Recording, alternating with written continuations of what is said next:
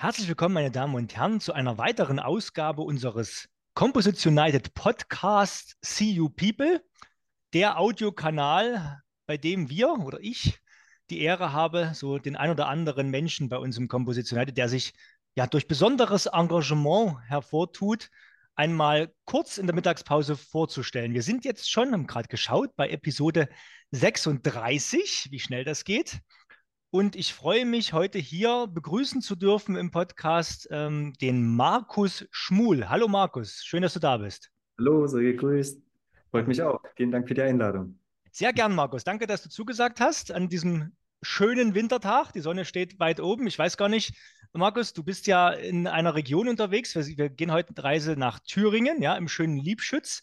Das ist da, wo andere eigentlich Urlaub machen. Man ist auch ein Stückchen weg von der Autobahn, da wo die Firma Schmul, über die wir gleich reden, ähm, die zu dir gehört, äh, unterwegs ist. Äh, habt ihr Schnee gerade? Oberhof ist auch nicht weit bei euch, ne? Das, ja? Schnee, nicht wirklich. Also es ist, war, ist jetzt immer mal wieder kalt gewesen die letzten Tage, aber der Schnee ist, ist wirklich letzte Woche komplett weg.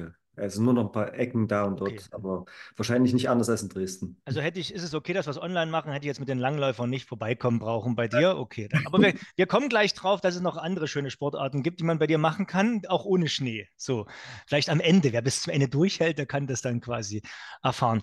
Markus, du bist ein, ein ganz gewöhnlicher Mensch, also bist äh, verheiratet, äh, kommst ursprünglich aus Saalfeld an der Saale äh, Geburtsdatum sagen wir jetzt mal nicht, du bist noch jung. Ne? Und du bist, äh, ja, ins, wie bist du zum Faserbund gekommen? Ne? Also du bist heute Geschäftsführer, fangen wir hinten an, der Firma Schmul Faserbund GmbH und Co. KG im schönen Lieb Liebschütz, ein ich glaube, CEO oder damals Carbon Composites e.V. Mitglied der ersten Stunde, ne? also schon wirklich sehr lange dabei aus dem äh, schönen äh, Thüringen. Äh, vormals äh, forciert auch das Ehrenamt, war auch von Anfang an mit dabei, dein, dein Vater Peter Schmul. Mhm. Äh, schöne Grüße an dieser Stelle. Ne, ich gehe fest davon aus, er lässt dich noch nicht ganz alleine sozusagen. ja, da nickst du, ne? Aber musst, musst du jetzt nicht kommentieren. Bitte? Es viele Fragen. Ja, genau. Also, ähm, so rückwärts, du bist 1992 als Laminierer bei der Firma Schmul sozusagen eingestiegen, hast dann verschiedene Projekte betreut, ähm, hast unter anderem hast du mitgearbeitet oder ja, Projektleiter beim Projekt UX100, das ist der, der kleine Unimog sozusagen, habt ihr die Fahrzeugkarosse für Daimler-Benz gemacht. Dann ähm, ja, habt ihr andere schöne ähm, Projekte. Du hast Feuerwehr, Fahrzeugverlängerungskarosserien gebaut mit Faserverbund. Also ihr macht immer schon sehr viel äh, Fahrzeugteile im Faserverbund. Da kommen wir gleich dazu, warum ihr das macht. Ähm, macht ja kein anderer so in der, in der Größenordnung oder zumindest immer mal und dann wieder nicht. Und dann äh, warst du auch Projektleiter für die Fertigung der Vega-Struktur, also auch Flugzeug, Kleinflugzeug sozusagen, seid ihr äh, gut unterwegs. Und wir kommen gleich drauf, dass er mittlerweile auch ein paar andere Branchen beliefert. Vielleicht noch ganz kurz, du bist von der Ausbildung her äh, Tisch, du bist Tischlermeister, ja. Markus. Ne? Machst, du, machst du noch was in die Richtung? So, zu Hause. Zu, zu, Hause, zu Hause. Also du, du darfst, genau, darf, das, darf der Werkstatt Holz dabei dir sozusagen auch ganz ohne Harz äh, noch. Wobei ja. ich der Meinung bin, das liegen gar nicht so weit auseinander, die beiden, beiden Berufe, die beiden Materialien. Also man sieht ja auch jetzt bei den Entwicklungen, die jetzt gerade wieder viel gemacht werden, wo auch versucht werden, die Holzfasern mit unterzubringen oder Naturfasern mit unterzubringen, mhm. dass doch da, die, so weit sind sie nicht auseinander. nee, nee glaube ich, glaube ich. Das ist ja auch eine ähnlich, also es ist ja auch ein Verbundwerkstoff, ne? Also wenn man das jetzt so, ne? Ja, doch. Und es gibt ja auch, man kann ja auch in das Holz was reinpressen noch, dann hat man auch noch ein bisschen mehr, mehr Matrix, aber klar, Mhm. Äh, es, ist nicht, es ist nicht weit. Ne? Man laminiert auch mit Holz. Ich habe auch, ich habe ja, ich, ich, Entschuldigung, muss mich unterbrechen. Es geht um dich heute, ne? aber ich, wenn mir so Sachen einfallen, dann rede ich auch immer gerne.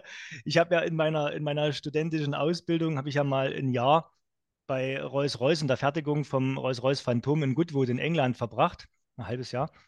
Und da war ich in der Fertigung der Holzinterieurteile. Ne? Und das war sehr viel Faserbundtechnik, weil da wurden auch diese Holzinterieurteile werden tatsächlich laminiert ne? und auch so in verschiedenen Lagenaufbauten als einzelnen Furnieren. Dann zwischendurch kommt immer eine Schicht Klebstoff, eine Schicht Holz, eine Schicht Klebstoff, verschiedene Furniere, dazwischendurch mal eine Schicht Aluminium wegen der Crash-Sicherheit.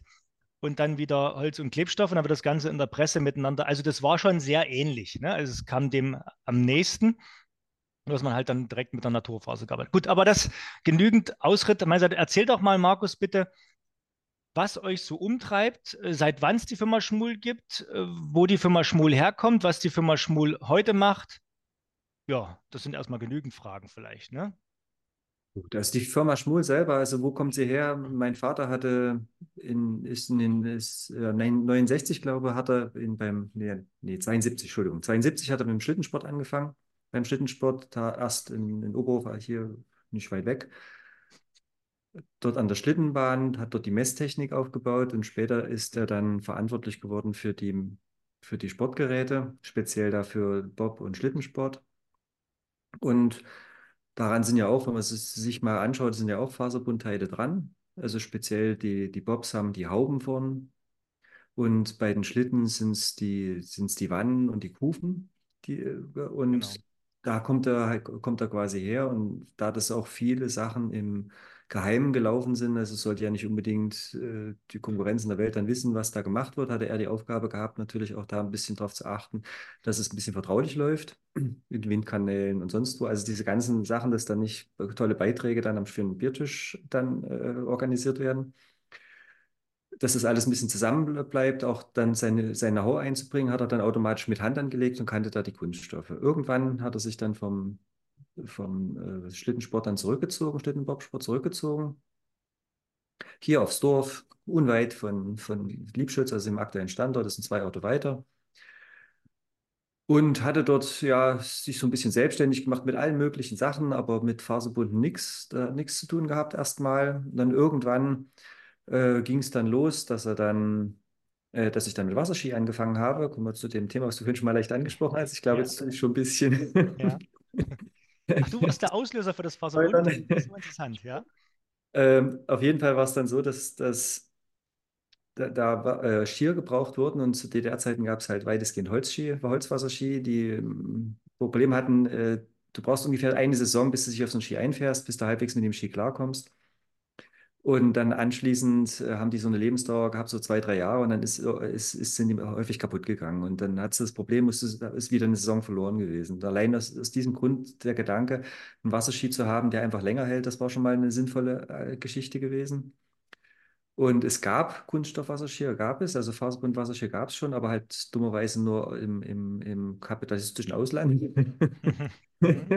Also für uns unerreichbar. Und da hatte er dann gemeint, das, dann probiert das auch mal. Und da hat er dann selber Wasserskier quasi produziert. Ich bin dann auch mit den Dingern gefahren. Und das hat dann sehr schnell, äh, hatte das dann das Ergebnis, dass dann quasi alle ja, DDR-Rekorde, alle liefen auf den Skiern, weil du einfach an der Stelle, die Skier haben doch einen deutlichen Vorteil gehabt und, und, und es war halt doch deutlich besseres Equipment als die, als die klassischen Holzskier. Schon allein, wie gesagt, weil du nicht so viel Zeit verplemperst mhm. mit, mit Anlernen an einem neuen, an einem neuen Ski. Klingt immer komisch, aber das ist tatsächlich so, dass es halt, ein, das ist halt ein Sportgerät, wo man doch relativ wichtig ist, das Sportgerät gut zu kennen, um dann das auch auszunutzen und dementsprechend auch Leistung zu bringen.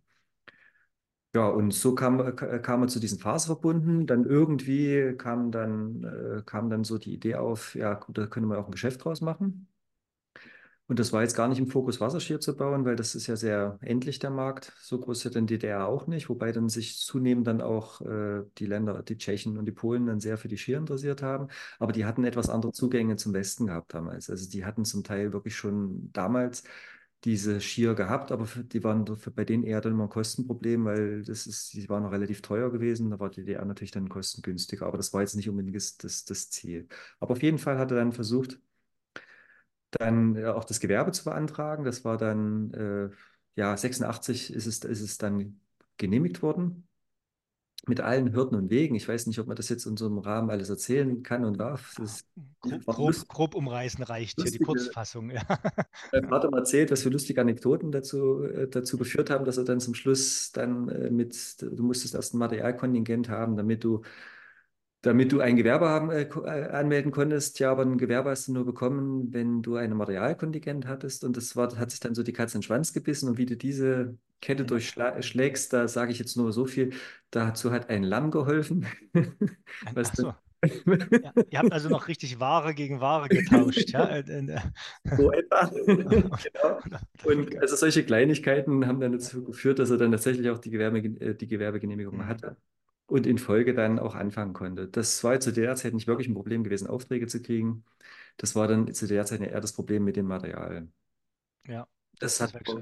Das hat aber funktioniert. Das, das hat dann auch, und dann kam ja aber 86, klar, äh, es war dann nicht lange hin, kam dann die Wende. Ich weiß gar nicht genau, wie viele Leute er hatte. Ich würde jetzt mal Die, die, war, schätzen, die war 89, Markus. äh, 89. Ja, genau. Ich, hab, ich, hab, ich, war, ich war grob schon dabei. Ja, Ich habe es gehört. Gut. Also 86, 86 war das und 89 war die Wende und ja, es genau. war nicht so sehr viel Zeit dazwischen, um da äh, jetzt großartig auch was aufzubauen. Aber trotzdem hatte er dann doch äh, hier Stallungen ausgebaut, in dem, in dem Gehöft, hier in dem Ort, wo was ich vorhin sagte, zwei Orte weiter, Lothra hieß der. Und hat dann mit den Leuten angefangen. Äh, Ich, ich, ich weiß es nicht mehr genau, wie viel. Ich schätze mal so sieben, acht Leute hat er gehabt, die dort dann fleißig laminiert haben. Das sind so verschiedene Sachen. Es gab so ein, eine Art Klappfix, äh, Wo- Wohnanhänger, so ein Klappanhänger äh, gab, gab es zu der Zeit. Und da hat er für den Rhön 900, das ist der Nachfolger von dem gewesen, der kurz vor der Wende erst erschienen ist, hat er die, die Kunststoffteile gebaut. Und dann hat er für Buna zum Beispiel ähm, die äh, Analyseschränke gebaut, die dann halt in der Umwelt so Umweltschränke sind, wo sie dann halt so Luftmessungen mitmachen konnten. Sowas hat er gebaut. Und dann kam halt die Wende und es änderte sich dann doch das eine oder andere gewaltig. Äh, Geschäft ist in dem Sinn erstmal komplett zusammengebrochen. Er hat sich dann ziemlich kräftig bemüht mit um Aufträge. Ich selber war da noch weit weg. Also ich war da noch, Mhm. ich hatte dann noch meine Ausbildung, Meisterausbildung in, in Erfurt gemacht. Ich hatte dort eine Tischlerei auch gehabt. Eine von meinem, von meinem Gro- Großvater, die hatte ich, Mhm. hatte ich da übernommen. Und dann kam, wie gesagt, die Wende und, und irgendwie musste, hat es, ist nicht ganz so gelaufen, wie man sich das so ursprünglich geplant hatte vor der Wende. Mhm. Ja, also es gab dann so, ich wollte so gerne Möbel, Möbel bauen. Und äh, mit dem Studieren, da war das so die Frage nach dem, wie lange möchte ich mich verpflichten? Und da habe ich gesagt, na, eigentlich gar nicht, ich möchte gar nicht zur Armee. Und da war das dann quasi mit dem Thema, war, ich, war ziemlich die Tür gerade zu. Und da hatte ich dann gesagt, gut, dann muss ich mir eine andere Lösung suchen. Und dann hatte ich gesagt, na gut, mache ich dann eben einen auf Handwerker und bin dann eben, habe dann gedacht, dass die Möglichkeit bietet sich ja an, dass mein Großvater in Erfurt eine Tischlerei hat. Aber mit der Wende war das dann halt so, Möbel bauen ging gar nicht. Das, alle sind zu Ikea gelaufen, ich muss mal so plakativ sagen, ohne jetzt äh, Werbung für Ja, irgendwelche Unternehmen zu machen. ging Also alle sind ja. die Möbelhäuser, also haben die Möbelhäuser angelaufen und es waren eigentlich nur noch Fenster und Türen zu bauen. Die wurden in Massen gebraucht, gar keine Frage. Aber das war jetzt nicht so das, wie ich mir vorgestellt habe. Äh, Montag bis Mittwoch äh, Profile fräsen, Donnerstag, Freitag Fenster draußen machen und dann Mhm. nächste Woche wieder vorne los. Das heißt, das ist jetzt nicht so das, was ich mir vorgestellt habe. Und dann hatte ich, hätte ich auch wahnsinnig investieren müssen, also moderne Maschinen. Ich hatte alles Maschinen äh, 50er, 60er Jahre irgendwie gehabt. Das heißt, das gab dann so diesen Punkt, wo ich mit meinem Vater zusammengesessen habe und gesagt, komm, lass uns die Kraft in einen, in einen Topf werfen. Und das haben wir dann auch getan. Und so bin ich dann eben 91, hatte dann diese Stallung hier gekauft, wo, was unser Altbau ist. Und Stallung klingt, klingt so ein bisschen wie, da wurden früher äh, edle, edle Hengste gezüchtet, aber das waren die niederen Schweine. die kleinen Schweine waren das, ne? Das ist, ich kenne es ja bei euch. Aber schön. Okay, erzähl weiter. Ja. Ja, auf jeden Fall. Dann hat er das dann gekauft und ich bin dann eben, hat er dann schon zum Jahresende 91 dann immer schon, war ich hier mit tätig gewesen, ein bisschen mitgeholfen und habe dann eben offiziell dann 92 hier angefangen. Schön. Und ich, also danke dir für, die, für den Ausdruck. Ich glaube, das kann man noch wesentlich detaillierter machen, gerade wenn man deinen Vater dazu holt. Ne? Also ich, mit dem Schlittensport haben wir ja schon mal besprochen. Ne? Ich habe ja immer zu jedem was einen Dämpf dazu zu geben. Ne? So, mit so einem Schlitten bin ich auch schon mal gefahren als Kind. Ich war ja nicht in Oberhof, aber in Altenberg zumindest. Ich war von der, ich glaube, SG Bautzen Nord hieß unser Verein. Da war ich in der Saison 89, 90 war ich äh, Kreismeister. Hm. Aber das ist dann nur, nur die Ecke Ostsachsen sozusagen im Club. Genau, ich, äh, das sage ich immer gerne. Ich habe ja dann gegen meinen Kumpel Christian mit 2000 Vorsprung gewonnen und der war später dann im Doppel sogar Junioren-Weltcupsieger. Also äh, ja, ich war aber zu leicht. Du kennst mich, ne? Das für den Bobsport, äh, für den Schlittensport braucht man halt eine an, andere Hangabtriebsmasse. Aber alles mal probiert. Nee, hat Spaß gemacht. Markus, was macht dir denn, ähm, gibt es so wesentliche Meilensteine, vielleicht auch so Branchenmeilensteine bei der Firma Schmuhl, wenn man jetzt so von damals bis heute schaut? Und wo seid, was, wo seid ihr denn heute? Genau, vielleicht so ein paar grobe Schritte. Ne? Also ich weiß, dass ihr sehr viel in dem Bereich macht, der noch gar nicht gefallen ist vom Namen her. Also wir sind, ähm, haben angefangen äh, mit kleinen Maschinenbauteilen, die, wo mein Vater glücklich war, dass er in alten Bundesländern jemand gefunden hat, der uns ein paar Aufträge gibt, damit er halt über, einfach überlebt. Das war damals halt einfach so der Punkt gewesen, kurz nach der Wiedervereinigung. Und äh, so lief das auch, lief das auch an, äh, nicht unbedingt mit den großen Erfolgen nur. Also es war halt, ja, geht halt immer auf und, auf und ab, aber letztlich zum Schluss äh, hat es sich schon zum Teil dann, oder zum Großteil noch in eine bestimmte Richtung entwickelt und das war auch, denke ich, in Ordnung so. Äh, waren dann hauptsächlich Handlaminierteile gewesen. Wir haben dann relativ früh angefangen zu sagen, okay, welches Verfahren könnte für eine Zukunft interessant sein, hatten es dann mit dem Injektionsverfahren, also RTM-Verfahren, hauptsächlich das Druckinjektionsverfahren beschäftigt gehabt, hatten gesagt, das ist eigentlich das, was aus unserer Sicht ja, die, das erfolgversprechendste Verfahren ist. Und wenn wir jetzt irgendwie da entscheiden müssten äh, und könnte da abwählen, äh, auswählen, das oder das Verfahren, dass man dann bewusster versucht, sagt, in diese Richtung zu laufen und haben da auch relativ viel Entwicklung immer betrieben. Und so kam es dann auch, dass dann äh, irgendwann dann ähm, Mitte der 90er die Firma Dornier auf uns aufmerksam geworden ist und hat dann uns gefragt, ob wir uns vorstellen könnten, Teile für den UX100 damals zu fertigen. Natürlich waren sie nicht bei uns nur, sondern waren bei vielen anderen Unternehmen auch gewesen. So kam es dann, dass sie uns dann mal eingeladen hatten, dass wir dort eine, für ein Werkzeug, was sie selber entworfen hatten, mit, ich nenne es ruhig mal, mit nicht unbedingt optimalen Dichtungs, Dichtungen und auch sonst eigentlich nicht wirklich optimiertes Werkzeug, also auch aus unserer Sicht nicht wirklich optimiertes Werkzeug, uns da zur Verfügung gestellt haben, sagt hier, zeigt mal, was ihr könnt. Und dann haben wir uns da hingestellt und haben dann erstmal ein paar, paar andere Dichtungen aufgeklebt, aufgeklebt damals. Also Nuten waren keine, waren in dem Sinn die falschen drin gewesen, waren nicht geeignet gewesen. So wie es aus unserer Überzeugung damals. Und haben dann eben das äh, dort vor den Augen der, der Leute dort dann Teile injiziert. Und ich muss ganz ehrlich heute zugeben, äh, die waren schon wirklich gut. Sie waren auffallend gut, viel besser als wir erwartet hätten. Aber das Ergebnis war, das Ergebnis war auf jeden Fall, dass wir dann doch irgendwie damit überzeugt hatten.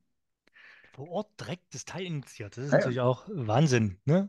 Auch ja? nicht vorher gekannt oder so. Also es ist dann schon so, wo du dann sagst, okay, du kriegst dann so eine Aufgabenstellung, stehst dann da und sagst, oh, okay. Und das, aber wie gesagt, ist gelungen. Die Teile waren auch, wie gesagt, auffallend gut. Also es war nicht so, dass wir eine Serie automatisch von Anfang an dann solche Teile hatten. Das hm. muss ich auch klar sagen. Also, achso, dann, als er den, den Auftrag bekommen hat, musste er das dann wieder hinkriegen dann, ja? ja, genau. okay. Nein, aber äh, also es war so ein bisschen so, das war auch wirklich ein großes Maß Glück dabei gewesen, denn die Türen sind ja doch nicht unbedingt die einfachsten Teile auch nur, aber mhm. es ist, wie gesagt, gut gelaufen. Und ähm, so haben wir, haben wir dann eben auch überzeugen können, da mitzutun und, und auch die Firma Dornier hatte damals das Vertrauen in uns, dass wir dann die ganzen komplexen Teile bekommen haben. Also das heißt im Wesentlichen die ganzen Seitenrahmenstrukturen und die Türstrukturen die haben, die sind bei uns im Hause gefertigt worden, zu der Zeit, äh, von Anfang an. Im Laufe der Zeit sind dann noch andere sind dann noch die anderen Teile dazugekommen. Ja, außer die Bodengruppe, die ist dann bei jemand anders noch gefertigt worden. Und äh, ja, und wir haben dann auch dann später die komplette, das komplette Führerhaus dann geliefert, komplett fertig lackiert, verglast mit den Emblemen drauf und den Lampen drauf und so weiter. Also so dann wie man es eigentlich dann auch heute auf der Straße kennt, so ganz grob. Es waren keine Sitze drin, es waren keine Armaturen drin, es war nur alles vorbereitet, sodass die, dass das eigentlich dann mehr so eine, ja, Klick, Klickmontage dann war, sage ich mal. Aber faszinierend, das ist ja gerade in diesem, in diesem mittleren Stückzahlbereich Segment ist es ja nach wie vor ein relativ großer Markt. Ich glaube, da sind auch so Kranführerhäuser, macht ihr ja auch, oder äh, ich, ich glaube auch die, darf man glaube ich sagen, die, die, die Pistenbullis, da seid ihr auch mit drin, solche, solche Fahrzeuge äh, oder habe zumindest schon in der Vergangenheit, habe ich sie schon mal gesehen bei euch, so wie es gemacht. Äh, Feuerwehrfahrzeuge, alles so Sonderfahrzeuge. Ähm, wo ist denn da, also das ist ja nicht, Daimler hat das ja nicht gedacht, Faserbund ist was Tolles, müssen wir machen. Äh, unsere Kunden wollen das um jeden Preis, sondern das ist ja eine wirtschaftliche Entscheidung. Einfach weil natürlich bei den Stückzahlen dort die Werkzeugkosten für metallische Strukturen so ins so, genau. so reinhauen, dass es einfach günstiger ist, das aus Faserbund zu machen. Von, von, welchen, in welchen Stückzahlen sind wir da unterwegs, wo sich das wirklich lohnt mit, den, mit der RTM-Technologie für euch? Also auch für den Kunden? Also auch, du hast ja gerade auch die Kranführerhäuser ange genau. angesprochen, die wir hier bauen. Also die sind so groß, die Teile, dass wir da äh, wir reden da von, äh, ja, 250 Kabinen im Jahr. So etwa, das, das heißt, wir reden da von Stückzahlen, die, äh, die auch heute noch in Vakuumkommunikation hergestellt werden. Genau, aber das ist halt für die Automobilindustrie, also meine, äh, Ja. Ja, ab, einem gewissen, ich sag mal, wenn du jetzt, wenn du jetzt 2.000, 3.000 im Jahr, dann bist du wahrscheinlich schon wieder günstiger mit Metall. Ich weiß gar nicht, wo dann die Grenze ist. Ne? Also das, Genau kann ich es ja auch nicht sagen. Also ja, okay, aber muss man dann Teil für Teil bewerten. Äh, hm, Klar, der UX ist damals aus diesem Grund gemacht worden. Man ist damals davon ausgegangen, dass bis zu zweieinhalbtausend Stück gebraucht werden. so viel. Hm, Äh, äh, Die Werkzeugkosten, man sprach damals von ungefähr Werkzeugkosten eine Million Euro, äh, D-Mark ja, für die RTM-Werkzeuge und, und 10 Millionen für die Umformwerkzeuge. Ob da, wie weit sich jetzt die Verhältnismäßigkeit, also Metallumformwerkzeuge, wie weit sich die Verhältnismäßigkeit, äh, weiß ich nicht. Damals war das auch nicht der Grund gewesen, Leichtbau zu betreiben. Das war damals eher ein, ein sehr positiver Abfalleffekt gewesen, der sich durch die, aus der Faserbundkabine heraus ergeben hat. Und das hat man auch gerne mitgenommen, weil man dadurch die Frontachse halt tüchtig entlasten konnte und hatte dadurch die Möglichkeit, wesentlich mehr Gerätschaften mitzunehmen. Und das ist ja auch nach wie vor immer noch ein wichtiges Argument. Auch Also ihr für, seid auch wirklich leichter geworden. Ne? Das ist doch, ist doch schön. also die Kabine selber hat nicht mal die Hälfte gewogen von der. Metallkabine. Ich habe ja auch mal, ich glaube, eine Kabine von euch, so eine Krankabine mit auf der Hannover Messe gehabt vor ein paar Jahren. Das ist schon beeindruckend, auch das, ich sag mal, so der integrale Charakter so einer Struktur. Das kriegst du ja, du hast ja zig Metallteile, die du quasi durch eine integrale mit in einem Schuss RTM-Struktur dann ersetzt. Ne? Und äh, da kann man schon die Vorteile ganz gut ausspielen. Aber schön. So, in welchen Branchen seid ihr denn noch unterwegs, Markus? Also die Hauptbranche bei uns ist die Medizintechnik. Die ist wahnsinnig dominierend auch wieder. Also hat sich auch wieder ein bisschen sogar vergrößert, was gar nicht unser Plan war. Aber das nimmt man natürlich auch gern mit. Ja, Also die Medizintechnik ist, äh, macht inzwischen jetzt irgendwas deutlich über 60 Prozent bei uns aber ihr aus. macht, ihr macht ja keine, keine Teile, die man in den Körper rein äh, äh, operiert. Ihr macht große äh, CTs, äh, Liegen und solche Sachen, oder? Wir sind hauptsächlich mit Gehäuseteilen und, Ja, und liegen, liegen für MRTs und CTs beschäftigt. diesem CT, alles klar. Dann haben wir Schön. ein bisschen noch diese ganzen Sachen, die noch Funktionsteile, Headrest, Footrest, also das, diese ganzen Verlängerungen, für die, für, die an die Liegen drankommen, für besondere Untersuchungen. Sowas, dann machen wir auch ein bisschen noch OP-Liegen, als röntgentransparente OP-Liegen, so die Richtung. Und dann auch Gehäuseteile für verschiedene medizinische Geräte, also nicht nur MRTs, CTs, also auch Augenlaser, zum Beispiel für Zeiss Augenlasersysteme oder auch äh, Arthrosegeräte oder so. Also für spezielle medizinische Geräte. Meistens sind die Stückzahlen dort nicht so gigantisch groß Hm. und sind große Geräte, wo, wo, wo man dann auch durch Handlinggewichte in Krankenhäusern dann gar nicht so schwere Teile haben möchte. Da fragt man sich immer so, so, ein, so ein CT oder so ein MRT, da denke ich mal, das, das liefert man an ein Krankenhaus und dann haben die doch erstmal 10, 20 Jahre Ruhe normalerweise, dass das so ein großer Markt ist. Aber gut, es gibt ja ein paar mehr Krankenhäuser als ein, zwei auf der Welt, ne? bin auch jedes Mal ver ver verwundert, was für gigantische Stückzahlen da ausgeliefert werden. Und, und das ist ja, wir kennen ja auch nur, also nicht alle Kunden und was die alle für Mhm. Stückzahlen liefern. Aber gerade jetzt, also gerade so die klassischen Player wie Philips und, und Siemens, was die allein schon auf den Markt werfen, und das sind noch nicht mal automatisch die größten am Markt, also wo man sagt, das ist ja erstaunlich, wie viele solche Geräte da in der Welt gebraucht werden. Und gerade wenn man in Asien unterwegs ist, in China oder sowas, was da auch auf den Messen für wie viele asiatische Hersteller es von diesen Geräten auch noch gibt, die ja auch offensichtlich da auch noch mit partizipieren, das ist für mich erstaunlich, wer so viele Geräte braucht. Aber klar, jede Stadt hat mehrere Krankenhäuser und, und jedes Krankenhaus mm, braucht so ein Gerät, da ergibt sich das dann automatisch, dass da in der Welt auch wahnsinnig viele von den Geräten gebraucht werden. Genau. Äh, danke, Markus. Jetzt hast du es schon ein bisschen angesprochen. Ich wollte auch noch mal fragen, also so im Sinne, ich frage immer so ein bisschen, was ist von der Vergangenheit los? Das haben wir jetzt schon abgehakt. Ne? Und was sind denn so die aktuellen Herausforderungen? Jetzt weiß ich, ihr habt seit ein paar Jahren schon eine, eine Fertigung in China. Ähm, ist das, kann man das jetzt unter, unter aktuelle Herausforderungen äh, umreißen, dass ihr versucht, so ein bisschen auf dem, auf dem globalen Markt dort auch euch, also wa- warum habt ihr das überhaupt gemacht, wäre so die erste Frage. Was, was bewegt euch, dass ihr nach China gegangen seid? Ihr betreibt ja nach wie vor ein Werk in China, ne? Also die, der Globalisierungsgedanke war jetzt nicht unbedingt äh, unser erster Gedanke und zu gucken, dann einen Low-Cost-Standort zu finden oder sowas, das war jetzt nicht unser erster Gedanke. Das ist sicherlich was mit dann sich jetzt ergibt oder ergeben hat. Der ursprüngliche Gedanke gewesen, unser Kunde hat uns ganz klar auf, auf uns aufmerksam gemacht, dass wenn wir langfristig mit dem Kunden weiter zusammenarbeiten wollen, müssen wir den Schritt mit tun. Mhm. Da haben wir halt nicht lange gezögert, haben gesagt, ja klar, verstehen wir, äh, wenn die bauen dort große Werke überall hin. Und das heißt also, wenn, wenn, dann müssten sie sich ja dort jemanden suchen und wir würden dann hier das Geschäft einbüßen, so oder so, und würden dort nicht partizipieren können mehr. Und da haben wir gesagt, das macht, das, das macht Sinn, dann zu überlegen, ob wir da hinten was aufbauen. Ist ja auch mm, eine Entscheidung, die nicht unbedingt ganz einfach ist. Also wir müssen, müssen auch sagen, es ist das erste Mal erstmal schief gegangen. Also wir hatten erst ein Joint Venture gehabt, was in die Brüche gegangen ist.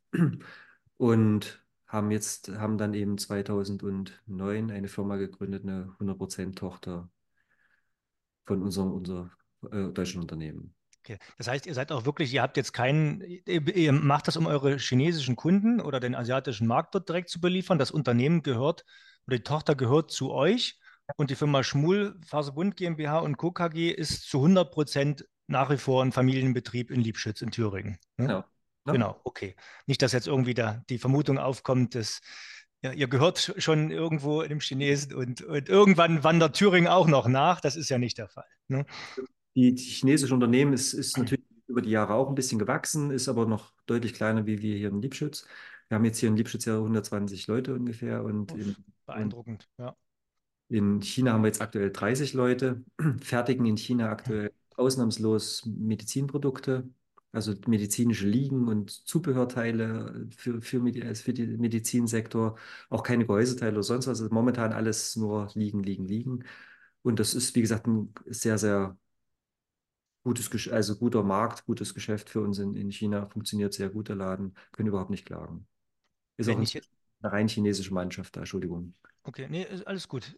Danke dir. Wenn ich jetzt gerade, weil du sagst, liegen, liegen, liegen, ne, das Thema Röntgentransparenz, da wird ja, glaube ich, aufgrund auch so wie die Leasing benutzt werden, hauptsächlich die Kohlenstofffaser einsetzen. Mhm. Ähm, in dem Bereich ähm, Gehäuse ist da eher, also wenn ich jetzt ein medizinisches Gerät habe, außenrum wird da auch die Glasfaser eingesetzt, beziehungsweise, ja, ne?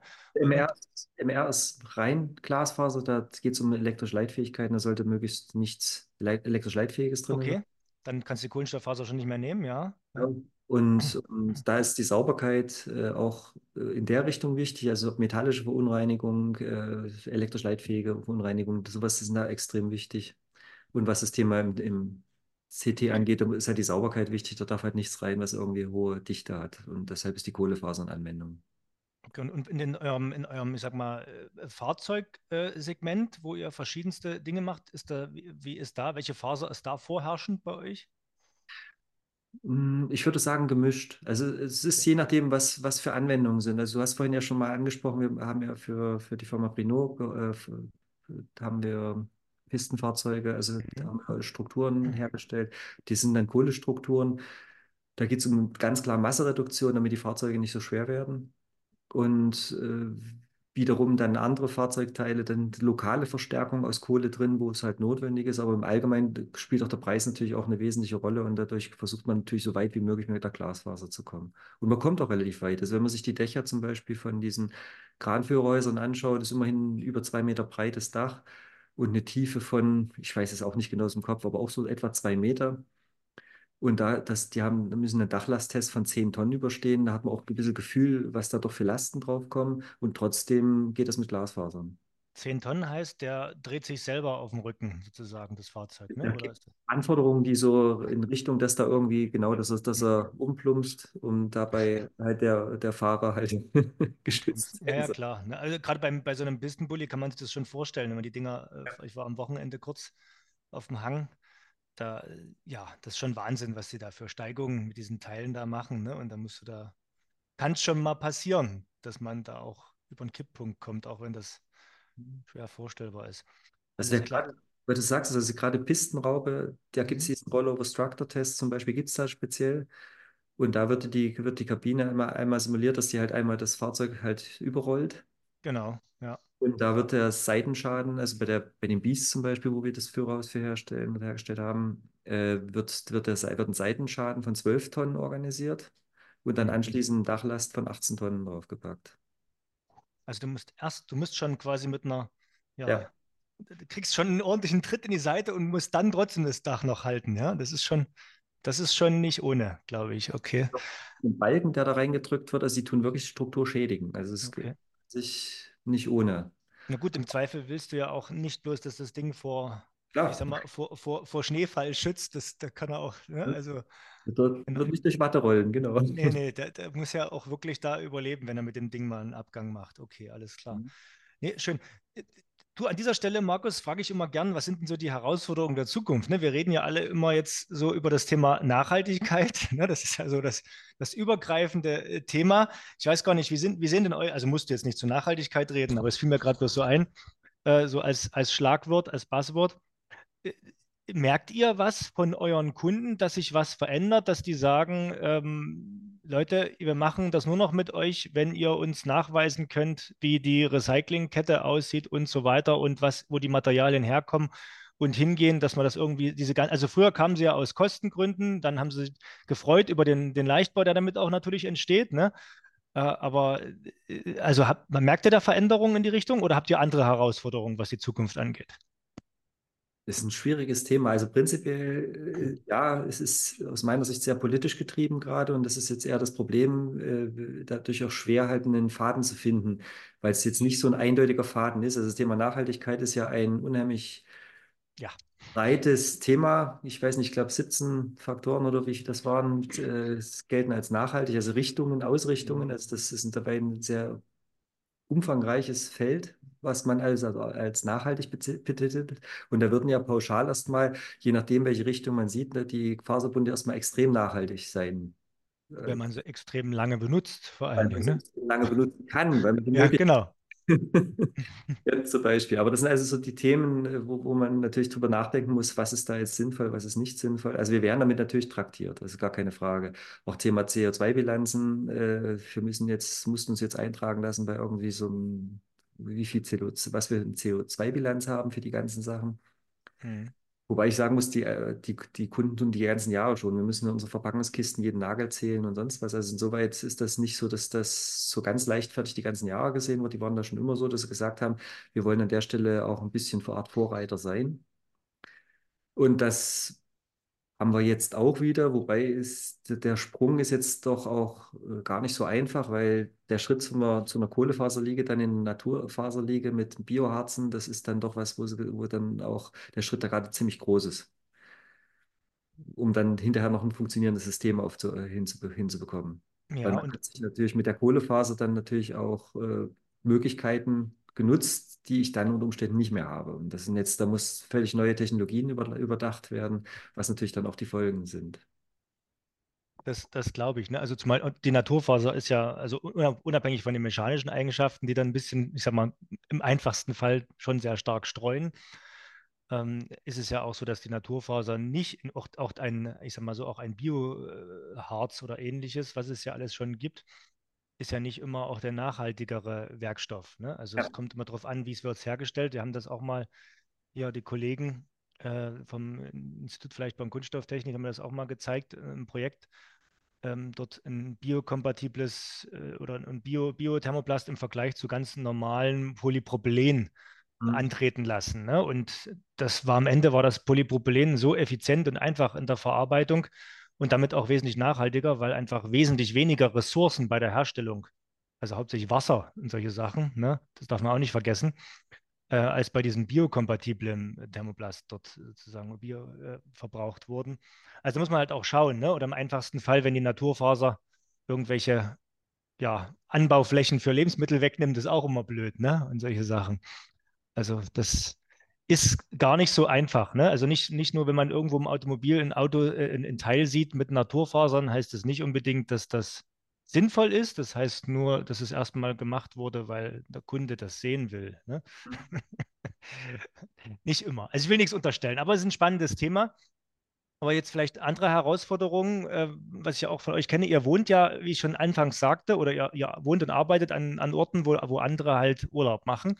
Mhm. Wie einfach ist das? Ihr seid jetzt eine Firma, die schon relativ für den Faserverbund Fertigungs, Bude hätte ich bald gesagt, ne? also für einen Faserverbund, Hochleistungs-Fertigungs-Hightech-Unternehmen, äh, seid ihr mit 120 Leuten ja auch wirklich viel in der Region. Wie macht ihr das, die Fachkräfte zu, zu, zu, zu bekommen und zu halten? Ja, also sagen wir mal so, die, die Fachkräfte, was die Fertigung angeht, da tun wir uns gerade schwer. Das gebe ich ehrlich zu. Also das ist so, wir haben einen relativ hohen Stamm an, an Leiharbeitern jetzt aktuell. Und das, da müssen wir jetzt unbedingt auch dran arbeiten. Also das ist jetzt, was in den vergangenen Jahren war das jetzt nicht wirklich schwer gewesen. Wir sind zwar sehr ländlich geprägt hier, aber im Umkreis von, sagen wir mal so 20 Minuten, sind mehrere Städte.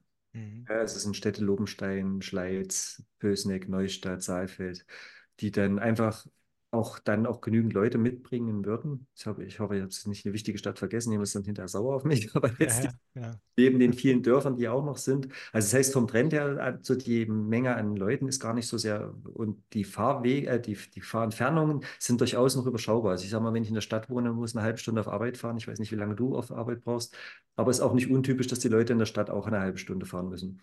Also Nee, das stimmt. Ja. mag sein, dass sie weniger Kilometer dann fahren müssen in der Zeit, aber letztlich zum Schluss, der Fahrweg ist dann nicht ganz so wild. So ein Berliner, der kann auch mal eine Stunde zur Arbeit innerhalb von Berlin brauchen, ne? So, zum Beispiel.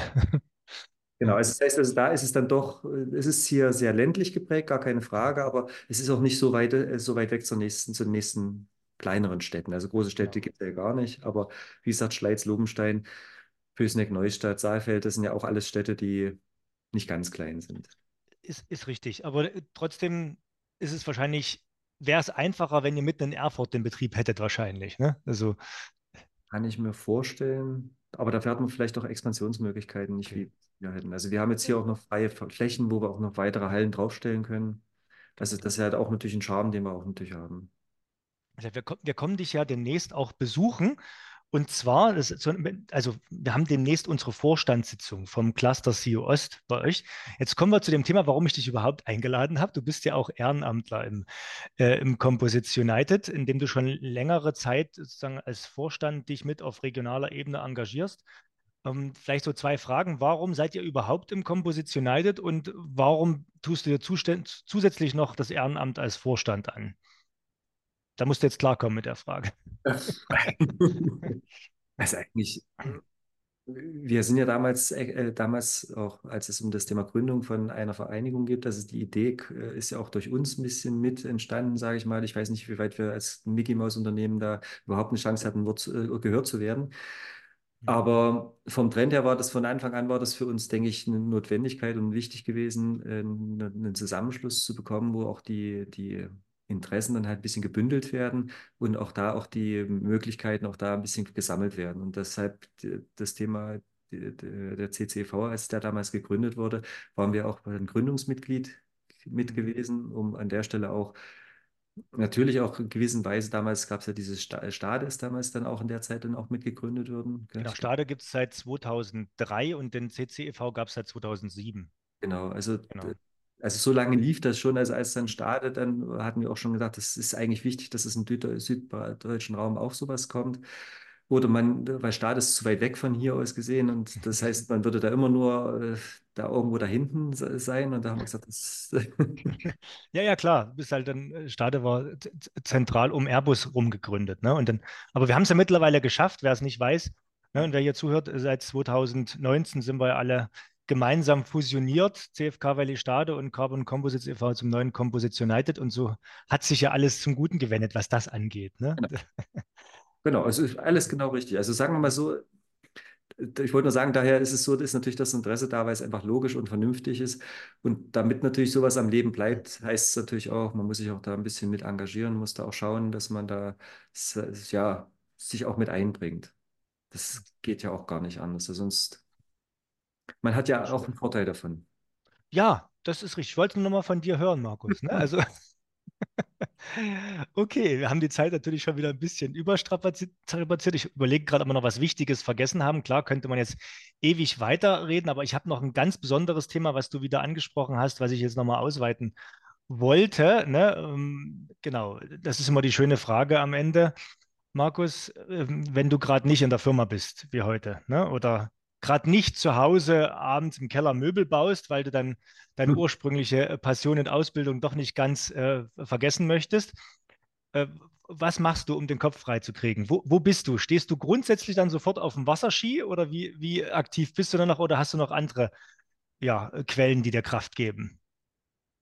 Ja, ich könnte jetzt sagen, die Familie auch. Also das muss ich schon Ja, wichtig, muss man, schon sagen. Ne? Hast du, wie, wie groß ist deine Familie, Markus? Ich habe zwei Kinder und eine Frau dazu. Ja, also ganz klassisch, wunderbar. Nein, also vom Brett her, ich habe halt irgendwann mal damit angefangen mit dem Wasserskifahren. Und es ist eben nach wie vor noch eine Leidenschaft von mir. Ich fahre sehr gerne noch Wasserski, auch wenn die, ja, die, wie wir früher gefahren sind, heute fahren, von, von der Anzahl hat sich deutlich reduziert. Also ich fahre schon jedes Wochenende im Sommer über. Jetzt die, der Herbst, Winter ist dann eher so halt dann die Zeit, wo man mit der Familie was machen kann. Ja, Ja, wir fahren dann auch, ja, in Ferien, dann geht es dann zum Skifahren. Äh, Skifahren dann, also Winterskifahren dann in die genau. Berge. Und da freue ich mich auch schon sehr drauf. Fahre ich auch sehr gern. Und wenn da zwischendurch nochmal Zeit ist, ja, versucht man halt irgendwie auch da was zu unternehmen. Ich mal- tue auch noch ein bisschen Windsurfen. Was heißt jetzt auch schon ein paar Jahre nicht mehr Asche auf mein Haupt. Es hat sich irgendwie immer nicht so ergeben von der Zeit her, vom ja, Urlaub und was weiß ich alles. Gell. Muss ja doch ein bisschen auch immer geplant Aber werden. alles, alles Sportarten, wo man immer so ein bisschen Faserverbund zumindest mit hat, Ja, ne? Also ja, ja. klares genau. Ja. Also sehr, sehr schön. Äh, Wenn ihr Skifahren geht, äh, reicht da der Schnee dann in Oberhof dann oder, oder macht ihr gleich den Urlaub in, in Österreich dann, oder? Genau, in die Alpen. Also, Also, genau. Alp, okay, naja, gut, es ist halt mit, mit diesem Klimawandel wird es immer weniger, ne? Also, aber ich, ja, dass man im Mittelgebirge noch Skifahren kann, das ist nicht mehr so viel, ne? Da hat man einen Hang und der mit Schneekanone geht irgendwie. Ja, also Oberhof, wie gesagt, zu DDR-Zeiten, ich habe wir haben ja dadurch, dass mein Vater in Oberhof gearbeitet hat, ja auch eine Weile in Oberhof gewohnt, Hm, bin ich auch zum Skifahren gekommen und das war dann auch irgendwie ganz logisch. Das ist normal dort, dass man dort Ski fährt. Ich bin mir gar nicht sicher, ob das heute, wenn ich jetzt Kind in Oberhof wäre, immer noch so normal wäre. Ja, also weil damals war es einfach so, Winter, Schnee ist selbstverständlich. Und, aber heute ist es ja auch schon, man sieht es ja jetzt auch, als, als jetzt die, das Biathlon, die Biathlon-Veranstaltung war, dass ja quasi nur da, wo die, die mit Skiern gefahren sind, Schnee lag, ringsum war der ganze Schnee weg, weil es kurz vorher äh, ja, ja, getaut hat. ja, Und das ist ja auch irgendwie so ein bisschen so recht regelmäßig geworden in den letzten Jahren. Also insoweit kann ich jetzt immer nur von meiner Kindheit, da war Schnee normal. genau. Aber es gab, es gab ja auch schon, haben es mittlerweile wieder abgeschafft, die Weltcuprennen die letzten Jahre an der Elbe direkt mit Schnee, ne? Das war auch so ein verrücktes Ding. Da hat man irgendeine Halle am Stadtrand von Dresden halt äh, auf unter Null gekühlt, hat da künstlichen Schnee in der Halle hergestellt und hat das mit zig LKWs und ganz viel CO2-Ausstoß, glaube ich, äh, an die Elbe gefahren, hat da bei 10 Grad plus, also frühlingshaftem Wetter, äh, dort den, äh, ja, die, die Langlauf-Weltcup-Rennen gemacht. Ich glaube, es war nicht mal Biathlon, aber Langlauf bei uns.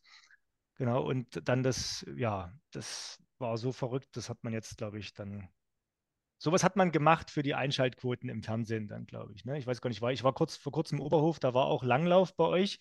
Zwei Wochen vorher, letztes Jahr war ich zufällig in Oberhof zum, zum als Biathlon-Weltcup war. Ist auch interessant zu sehen. Beim Biathlon kommt man in die Stadt nicht rein, ist alles abgeriegelt, da ist alles voll. Und beim Langlauf merkt man es nicht mal, dass gerade die Weltspitze da ist, weil irgendwie rein Langlauf ohne Schießen interessiert wohl keinen. Ich weiß auch nicht warum. Ist so. Ist, ist so, ne? Ist, ist, manche Sportarten sind halt populärer als andere. Aber äh, ich rede wieder zu viel. Wir, wir sind immer noch aus der Zeit. Markus, es hat mich wirklich sehr gefreut. Es freut mich, dass wir euch bald wieder ähm, bei der Firma Schmuhl in Liebschütz besuchen. Genau, wir sehen uns ja auch auf der JEC. Ähm, ja, ne, wenn jemand Interesse hat, mit dir in Kontakt zu treten, dann kann er das gerne tun. Über mich, über dich, äh, über unsere Webseite. Da findet man ihn auch als Vorstand äh, bei, auf der Seite, auf der Clusterseite vom CU Ost. Und ja, Markus, ich danke für diesen schönen Einblick, ne, diese nette Unterhaltung mit dir und ja, bis demnächst und alles Gute. Danke dir. Danke dir. Wünsche dir auch alles Gute. Ne? Wir sehen uns. Tschüss, Ade. Tschüss.